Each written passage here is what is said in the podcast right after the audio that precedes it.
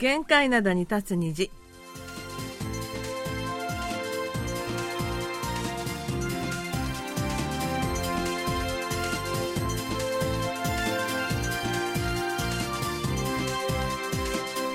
皆さん、あにわせよ。12月28日水曜日の限界などに立つ虹、隙間ことゆうちゃんもです。えー、日本はですね、今日で仕事納めのところが多いようですね。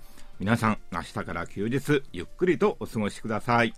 えー、ソウルのお正月は1月末の旧正月までお預けなので、今週も金曜日までしっかり働きます。丸組のお母さんことキミヤさんです。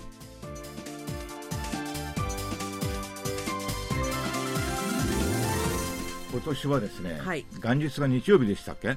そうですそうです。はい、うん、で2日月曜日から韓国は出勤です。そうつまんないよね。そう。全然つまんないよね、まあ、毎年のことなんですけども、うん、日本の皆様ね本当に三が日とかさ、三が日どこじゃないよ。来週1週間まるまる休みっていう人もいるみたいだよ。まあ本当に羨ましいですよね。はい本当に羨ましいです、うんえー、とも言ってられませんが、さて、年末になり、今年は3年ぶりの忘年会を開く会社も増えております。日本語版も実は先週3年ぶりの忘年会を行いました。最近さ、うん、あのー、忘年会もイベントも、うん何かと3年ぶりってのが多いですね。そうそうそうそう。はい、3年ぶり。はい。それで、えっ、ー、と、日本版の忘年会、メニュー豚肉だったんですが、同じテーブルだった国学の世界担当の金坊江ちゃんが、私、お肉焼くの得意なんです、と。へそうなのはい。で、トングとハサミを持って、もう頑張ってくれようとしたんですが、あそこ、ダメだったじゃないですか。あの、テーブル担当のアジュマが、あの、来て、自分たちが焼くので手を出すなと言われて。そうそう、あのー、スタッフのね、うん、方が、そうなんです。ちゃんと焼いて、切って、はい。食べられる状態にしてくれるんですよ、ね、そう、それまで待つようにっつって、はい、うんうん、食べていいですってなんか言われたじゃないですか。先に食べちゃダメなのダメなんです、ダメなんです。はい。で、で、最近、匿名のサラリーマンのコミュニティに、最近は肉を焼かない新入社員が多く気になるという書き込みがありまして話題になっております。今日この話題です。というのは、うん、あの肉焼くのって結構手間がかかるからかな、うん、あの新入社員とかさそうなんですよあの方がやっぱり焼き、焼き担当。そう、私たちの常識だと、新入社員がやるのかなと思ってたんだけど。だけどね、この焼き方ってのは大事なんですよ。そうなんです。焼き方の上手下手ってあるかどうかはっきりわかんないけど。あると思います。うん、うん、あの焼肉ってさ焼き方によって結構味変わってくるんだよね。味が違います。はい、うん、そうなんですそれであのこのまずコミュニティに書かれた内容を見ますとね、私を含めた5人だけが入社3年以上で、あとは全員入社1年未満の新入社員との会食の時でした。コロナが続いたので、このような会食会食の席は久しぶりということで、どのテーブルにも入社3年以上の社員が1人ずつつくようにして食事が始まりました。私のテーブルは6人。私以外は全員全員新入社員。肉が出てきたので無意識に肉を焼いたのですが最初から最後まで新入社員は食べるだけ。先輩変わりますか？とか先輩も食べてください。という言葉もなしにひたすら食べる新入社員たち。他のテーブルも状況同じ。私も肉が食べたい。という内容だったんですが。私も肉が食べたい。そう。焼いてる人ってねなかなか食べられないんだよね。そう。あ焼き上がったかなと思ったらみんなも食べちゃってるからそうそうそうそうないんだよ。これこれ食べようと思って焼いててもそれがいつの間にかなくなってるんですよね。そうそう。そうでこの書き込みに憎たらしいやつばっかりなんだよな。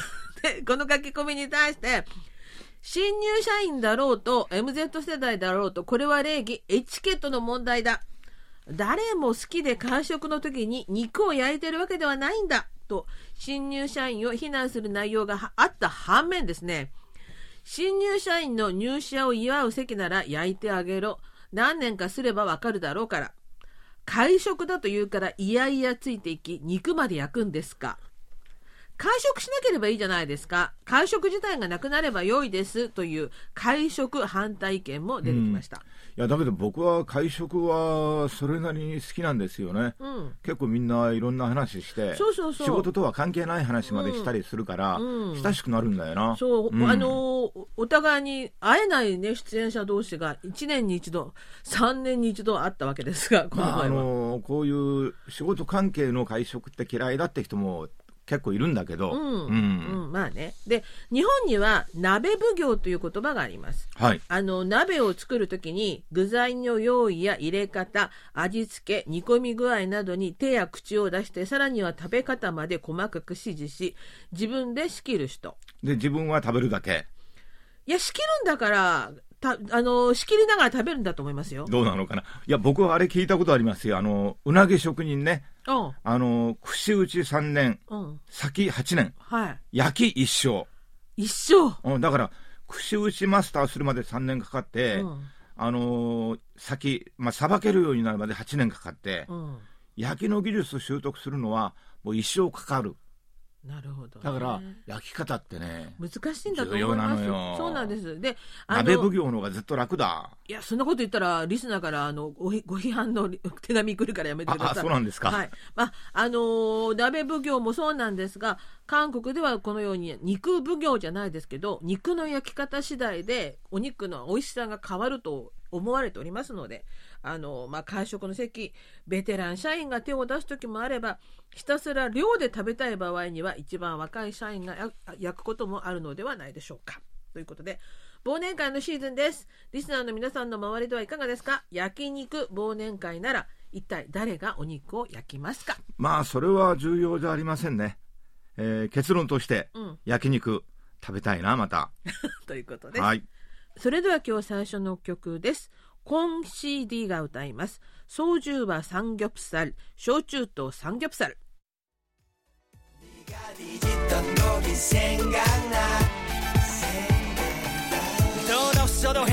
コン CD で「総重はサンギョプサル」「焼酎とサンギョプサル」でした。それでは今日最初のお便りです。はい、えー、大阪からいただきましたコアラミキオさん。えーちゃんとね、受信報告書を書いて送ってくださいました。ありがとうございます。久しぶりにワールドラジオの日本語放送を聞きました。11月30日水曜日の夕方5時からの 7.275MHz 受信状態は大変良好でした。え今回聞いた内容はニュース限界なたに立つ虹ドラマ韓国語ソウル発平壌は今で、えー韓国の最新ニュースや韓国を訪れる外国人観光客の話題など興味深いお話を聞くことができました。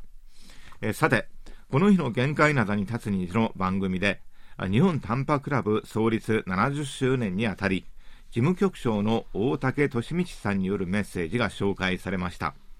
短波放送を愛聴するリスナーによるクラブが70周年を迎えたことは喜ばしいことです。今やインターネットの普及により、いろいろな情報、特に外国からの情報の入手については、ラジオはネットと比べるとその差はかなり大きくなっています。しかし、ラジオは誰でも自由に簡単に聴取できるという長所があることや、やはりネットでは取り上げない話題もあり、これからもラジオの短波放送はなくならないでしょう。そしてラジオはマスメディアでありながらパーソナルな面で持っているので、聞いているリスナーの一人一人に寄り添えるのが特徴です。えそのような面を生かして番組作りがなされるのなら、これからも多くのリスナーに聴取してもらえるのではないかと思っています。えーというお便りをいただきましたありが。とうございました。ありがとうございます久しぶりのお便りで、えっ、と、日本短波クラブ創立70周年のお便りをこの前ご紹介したんですが、70年の歴史本当にすごいですよね。これ、あと30年すると1世紀ですものね。ね。えーすごいですよね。で、あのーこの小原さんのお手紙にありました、ラジオはメディアでありながらパーソナルな面を持っているので、聞いているリスナーの一人一人に寄り添えるというご指摘、本当にその通りだと思いますね。まあ、ラジオが生き残る道っていうのはこういうのかなっていうのを、特に限界灘はそういう放送を目指したいなとつくづく思います。ラジオってね、あの災害情報とかさ、そうそうそう交通情報とかさ、うんあの時にはテレビよりも早いし、今はあのインターネットとかね、まあ、うん YouTube とかいろいろあることはあるんだけども、はい。ラジオって耳で聞くじゃないですか。はいはい。これあのボケ防止にもいいそうですね。ああ、頭の体操になる。ああ。というのはあの子供とかさ赤ちゃんにテレビあんまり見させちゃダメだよって言うじゃないですか。はいはいはい。あれってテレビは目と音でうん。情報が入ってくるから、うんうん。想像する必要がないそうなんですよ。あなるほど。でラジオってうん。音だけ聞いってるから、あ想像する後のねの部分は想像しなきゃダメなんですよ。はいはいはいだから、赤ちゃんとか子供は、うんあのーあまりテレビ見させないで、うん想像力を育むためにもね、うんなんかいろいろメリットはあるんですよね。うんうんそういうことだったらあの高齢者もラジオを聞くことで想像力を育けばボケ防止になると。うんうん、言えるかもしれない。ああ、なるほどね。ということです。お便りありがとうございました。えー次のお便り、アイビーさんからいただきました。アニュアセヨ、今日は受信状態について質問します。私はほぼ毎日 KBS のコングと日本語放送を聞いていますが、このところ電波が途切れることがよくあるので、他の方も同じような方がいらっしゃるのかをお伺いします。本来なら受信報告書に書くべきなのですが、受信報告書には書くところがなかったので、こちらで質問させていただきます。ところで今年も楽しい放送ありがとうございました。3年ぶりのベリーカードもまとめて届きました。来年もたくさんベリーカードが届くようメッセージを送りたいと思います。ということで、アイビーさんありがとうございました。コロナ時代のうん象徴ですよね。そう思い出ですベリーカードが3年分いっぺんに届くっていうのそう、もだ。からほら、忘年会も3年ぶり、ベリーカードも3年ぶり。あ、ベリーカードもね。うん、何でも3年ぶりで。ですからね。えーそれから、あの、最近時々電波が途切れるというお話なんですが、えー他の地方でも同じような状況なのか、えー同じように途切れるという方がいれば、ぜひお知らせください。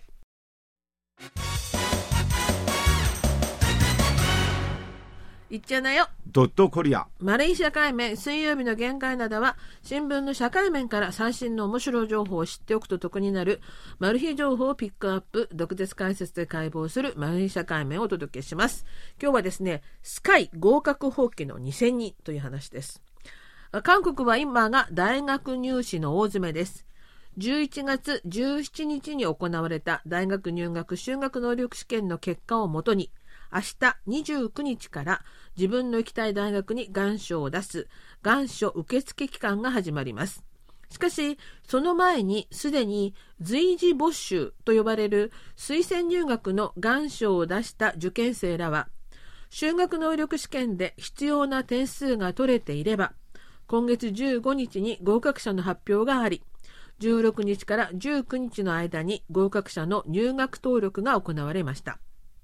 ところが今年、この随時入学の合格者の中で、スカイと呼ばれるソウルの名門大学、ソウル大学、高麗大学、遠征大学に合格した受験生のうち、2206人が入学登録を放棄したというニュースが流れました。2206人というのは、ソウル大、高陵大、四世大の随時募集の合格者、6699人のうちの32.9%にあたります。つまり、3人に1人が合格したのに登録しなかったのです。大学側はその分、追加合格者という名前の補欠の受験生を繰り上げ合格させることになります。ではせっかく随時募集で合格したのに入学を放棄した受験生たちはどこに行くのでしょうか？入学を放棄した受験生たちはもっと行きたい大学や学部があるということです。そして今月29日から始まる願書受付期間に本命の大学に願書を出します。それにしてもスカイといえば韓国一の名門大学です。ソウル大学では随時募集の合格者138人が登録を放棄しその分138人が追加合格となりました日本で言えば東大にあたるソウル大学に合格したのにこれを放棄した受験生はどこに行ったのでしょうか？主に他の大学の医学部や歯学部、薬学部に重複合格し、そちらを取ったということです。ソウル大学でも看護学部、生命工学部、応用生物科学部、食品栄養学部などでの放棄者が多く、合格者の30%ほどが登録を放棄しています。反対に文系の経営学部、政治外交学部、社会福祉学部などでは放棄する人はあまりいませんでした。このような状況は高麗大学遠征大学でも同様で理系の学部の方が文系の学部よりも随時募集で合格しても放棄する人が多くなっていましたこのような状況について大手予備校の代表はソウル大、広陵大、4世代の随時募集の合格者の登録放棄は主に理系で多く発生しています。大部分が他の大学の医学部に行くので登録しなかったものと思われます。と話しています。随時募集に応募する受験生は高校でもトップクラスの成績を取り内申成績の良い生徒がほとんどです随時募集の願書を出してから修学能力試験を受けるので第一希望の大学はもちろん安全圏の大学にも願書を出すことになります。そして修学能力試験でも良い成績を取れればさらに上の大学へと舵を切るのです。そんな優秀な受験生が最後に目指すのが日本と同様に医学部です。ソウル大学に合格してもそれを蹴ってまで行きたい医学部です。でもそんな難関を突破して入った医学部。卒業後今度は小児科医や産婦人科医の研修医のなり手が少ないという話を聞くと何とも複雑な気持ちになります。それでは今日の2曲目です。イームソンが歌います。サヌンゲモンジ生きるってことは。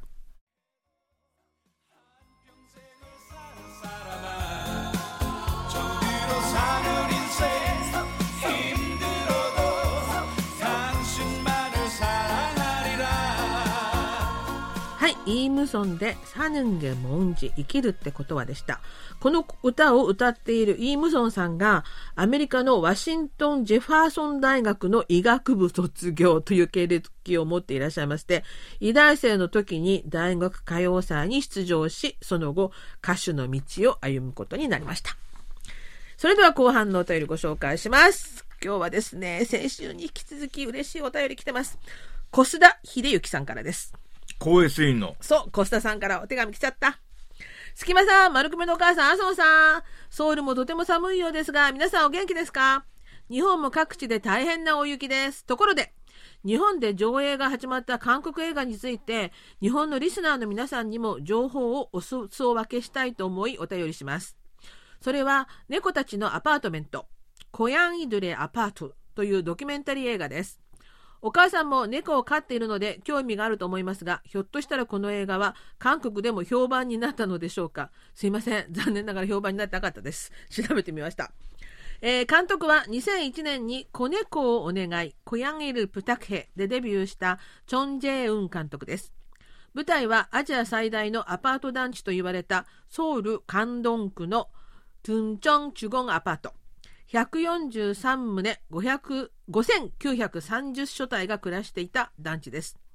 完成から40年近く経って老老朽化に伴い建て替えられることになり住民の引っ越しが始まります。その際問題になったのがいわゆる地域猫として団地内で暮らしていた250匹もの猫たちをどうするかという問題でした。猫たちは団地の住民から可愛がられ十分な餌を与えられるのでみんな丸々と太り毛並みもつやつや猫がいる風景は団地の日常の風景の中に溶け込んでいました。しかし住民の引っ越し作業が始まり建物の解体に向けた作業が始まる中で猫たちの運命はどうなるか。そこで立ち上がったのが猫ママと呼ばれる女性たちによる猫たちの幸せ移住計画クラブの活動でした。住民が立ち退いて空き家となった団地で猫たちに毎日餌をやり猫たちを罠で捕獲したり餌で誘導しながら一箇所に集めたりして他の区に他の外区に移すという計画でした。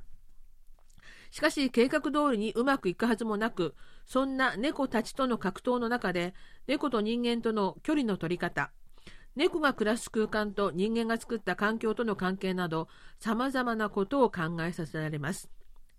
監督の猫たちの姿を追ったカメラワークによって猫たちがまるで俳優のように振る舞い愛くるしい表情を見せてくれる一方で巨大なアパート群が解体され更地に変貌していく過程をその時々に空から撮影した映像で描くことで韓国各地で進められているアパート群の解体と再開発という壮大な営みを体感することができる映画でもあります。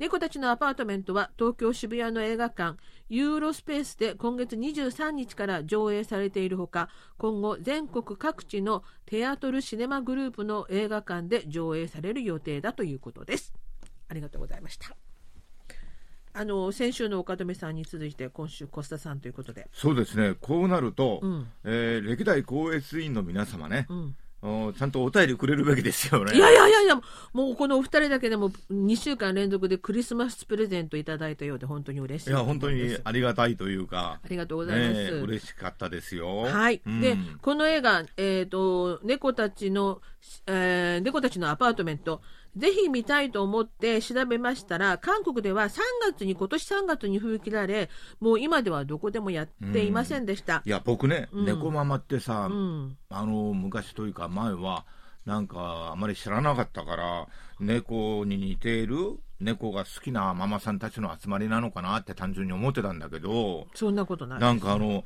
幸せ移住計画クラブとかさ、うん。ちゃんといろいろ活動してるんですね皆さん。はい、あのー私のお友達もこの猫ママの活動をしてまして、あそうですか。はい、まさにこの映画と全く同じようにうちの近くでも再開発のために古いアパートが壊されることになりまして住民が引っ越しそのアパートに住んでいた野良猫たちは餌をくれる人がいなくなったので隣の新築アパートに引っ越してきました。これ自分で移ったのね。あ猫猫も餌を求めて。そう。道を渡ってあ自分で引っ越すんだ。あ新しいアパートの方に移ったのね。けどなんか縄張りというか、うんうん。その猫たちにもちゃんと生活領域があるはそうそうずじゃないですそうかそうそうで移っ喧たんですけど。嘩したりしないのかな猫同士でまあ、新しいアパートだからそんなにあのささ先住猫さんいなかったみたいなんあですけど。なるほど。問題はですね猫好きのママもいるんだけども犬は好きでも猫は嫌嫌という人も多くてね。そうそれでね、うん。あのーちょっとトラブルになったりするんですよね。あなたたちが餌あげるから猫が集まってくるんだっていうそうそうそうそう。もうやめてくださいっていう人もいるんですよね。そう。それでアパートのアジマの間で管理事務所も巻き込んでなんか騒ぎになったそうなんですがさらにその中の一匹が子猫を産んじゃいましてね。はい。でこれでもうあの猫好きの猫ママたちのアジマたちは必死で子猫の引き取り手を探したという話を聞保いたんです。護するためにね、はい、うん。まさにこの映画と全く同じような状況があのう私のすぐ近くでも進んでおりまして。こういう映画もあるんですね。びっくりしました。うん、うん、いいですよね、この映画、本当に見たいんですけど、ネットでもね、見られるかと思って調べたんですけどね、ないんですよいやね。というのはね、ん。猫だけじゃなくて、あのー結構数十年経って老朽化した住宅街とかあるじゃないですか。あります。でそれ全部再開発ということうん。で建て直しとか全体的にね進むと、は猫だけじゃなくて犬とかもねそうそうそう、捨てられちゃってる猫とかね、犬がなんかとかね野。生化して、うん。なんか裏山からね犬の群れがさ住んでいたりそうそう。ちょっと危ないとかそういう話もあるんですよね。本当になんかいろんなね開発と半片方にはそういう捨てられた猫ちゃんとか犬とかね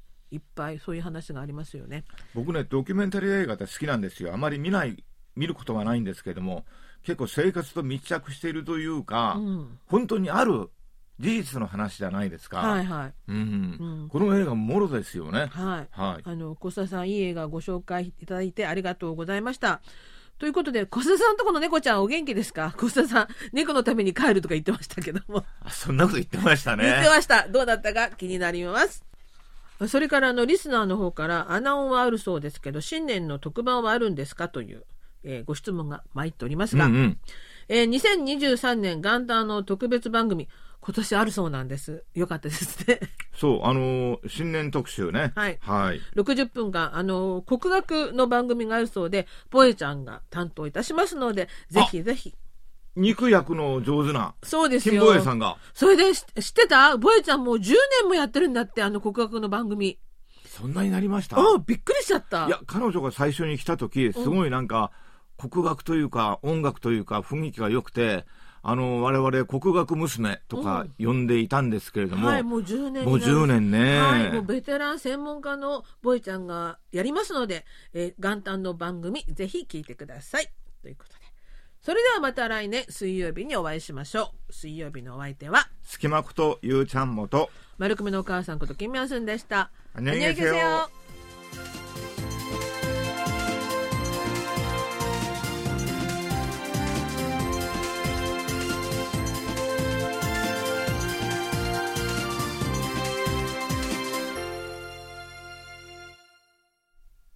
お聞きの放送は韓国ソウルからお送りしているラジオ国際放送 KBS ワールドラジオです。